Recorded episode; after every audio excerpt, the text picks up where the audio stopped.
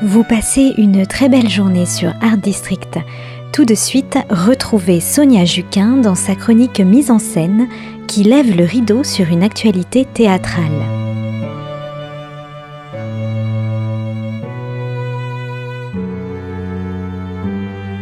Bonjour à tous, cette semaine je vous propose de partir à la rencontre d'un homme dont on a longtemps ignoré l'impact dans l'histoire avec un grand H. Nous connaissons tous le logo de la marque Apple, cette pomme croquée, mais ce qui demeure un peu plus ignoré, c'est la vie de celui qui l'a inspiré. La machine de Turing, qui a su se démarquer au Festival Off d'Avignon 2018 et qui vient d'obtenir 4 nominations au Molière 2019, est une histoire fascinante et intense qui nous plonge dans l'existence d'Alan Turing, mathématicien britannique à la personnalité complexe, génie au destin exceptionnel. C'est l'histoire d'un homme qui court, un mathématicien qui recherche la logique du monde. C'est aussi une histoire de silence et de solitude. Nous sommes en janvier 1952.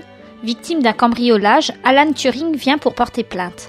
Le sergent Ross l'interroge longuement et creuse la personnalité complexe de son interlocuteur. Il pense que Turing est un espion soviétique, un petit génie des maths qui pourrait bien avoir conspiré contre l'ennemi. Le hasard, tout comme le destin, se provoque, disait Alan qui, quand il était enfant, n'avait que les chiffres pour seuls amis. À l'aide de flashbacks venant rompre la narration, le puzzle se reconstitue jusqu'à l'issue tragique qui est celle du suicide du génie méprisé le 7 juin 1954 à seulement 41 ans.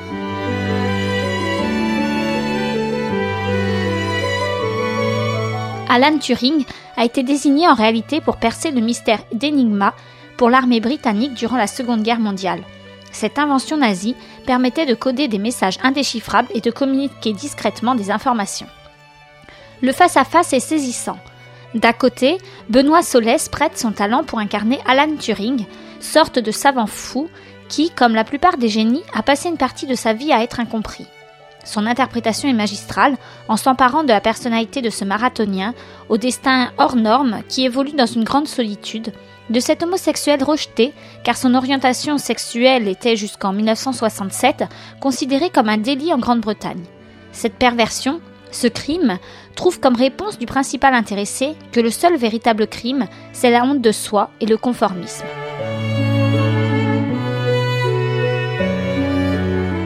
Privé des honneurs d'après-guerre, tenu au secret défense et contraint à la castration chimique pour échapper à la prison et continuer à travailler sur sa machine baptisée Christopher en la mémoire de son amour de jeunesse, son âme sœur dont la vie s'est envolée, Alan Turing ne sera gracié qu'à titre posthume en 2003 par la reine Elisabeth II.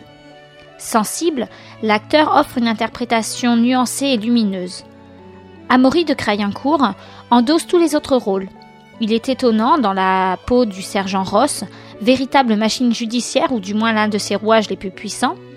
Il impressionne dans le rôle d'Alan Murray, l'amant du mathématicien, et il étincelle en champion d'échecs lorsque Hugh Alexander affronte celui qui construira une machine pensante, premier ordinateur de l'histoire, en défendant le droit à l'intelligence, même artificielle.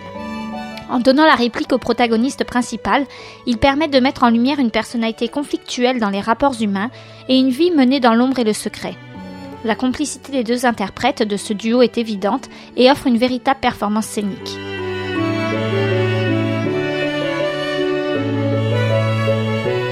La mise en scène de Tristan Petit-Girard, assistée par Anne Plantet, est très fluide et rythmée. Elle se montre précise et efficace lorsqu'elle s'empare du texte intelligent écrit par Benoît Solès, qui évite beaucoup de facilité. Les changements de lieu sont ingénieux, tout comme les sauts temporels sont pertinents, afin de retracer la vie du mathématicien sans jamais venir troubler le bon déroulement du récit et de sa compréhension. L'homme décalé mais visionnaire est bien mis en avant dans un travail cohérent, pertinent, sobre et efficace. La dramaturgie est habilement mise en scène. Le bègue au trouble autistique nous bouleverse jusqu'à croquer la pomme empoisonnée telle Blanche-Neige lorsque le silence devient un poids trop lourd à porter. La difficulté avec les mensonges, disait-il, c'est de ne pas les oublier.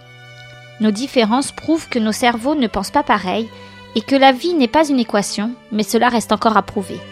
L'homme est jugé un peu fou c'est bien ce que l'on dit de stupide à quelqu'un que l'on ne comprend pas. Mais il est aussi émouvant aux larmes quand il explique qu'il ne s'agit pas de renier qui il est, mais de ne pas perdre la partie. Au final, il y a dans la vérité quelque chose de profondément apaisant. Et c'est sans aucun doute la pièce incontournable de la saison. Alors si vous aussi vous voulez découvrir cette pièce coup de cœur qui réhabilite le père du premier ordinateur dans ce qu'il a fait de plus noble, vous avez jusqu'au 15 juin pour aller au théâtre Michel du mardi au samedi à 21h et le dimanche à 16h afin de découvrir la pièce La machine de Turing. Nul doute que vous en apprendrez beaucoup sur ce que l'on doit à Alan Turing et sur sa vie secrète semée d'embûches. Quant à moi, je vous donne rendez-vous dès la semaine prochaine pour une nouvelle chronique de mise en scène.